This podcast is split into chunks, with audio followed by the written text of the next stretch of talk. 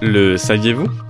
La barrière à un dingo, ou en anglais la Dingo Fence, se situe en Australie et est la plus longue clôture construite au monde avec ses quelques 5320 km allant du Queensland à l'Australie méridionale. Comme son nom l'indique, cette barrière sert à tenir à l'écart les prédateurs, donc notamment les dingos, des régions fertiles du sud-est du pays où l'élevage est largement pratiqué. Cependant, à la base, lors de sa construction en 1885, le but de cette clôture n'était pas du tout le même puisqu'elle devait en fait être une barrière anti-lapin. Puisqu'à cette époque, et encore aujourd'hui d'ailleurs, le lapin occidental, introduit dans le pays par les Européens lors de la colonisation, pullule et représente une grave menace pour les écosystèmes australiens, puisque leur nombre provoquerait par exemple un surpâturage et une grave érosion des sols, ainsi qu'une nuisance pour l'agriculture.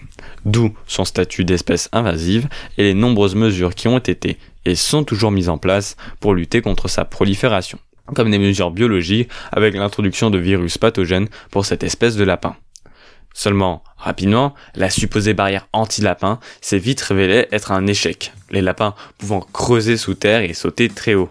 La clôture a donc rapidement évolué afin de devenir une barrière anti-dingo, protégeant encore aujourd'hui les troupeaux des éleveurs du sud-est australien.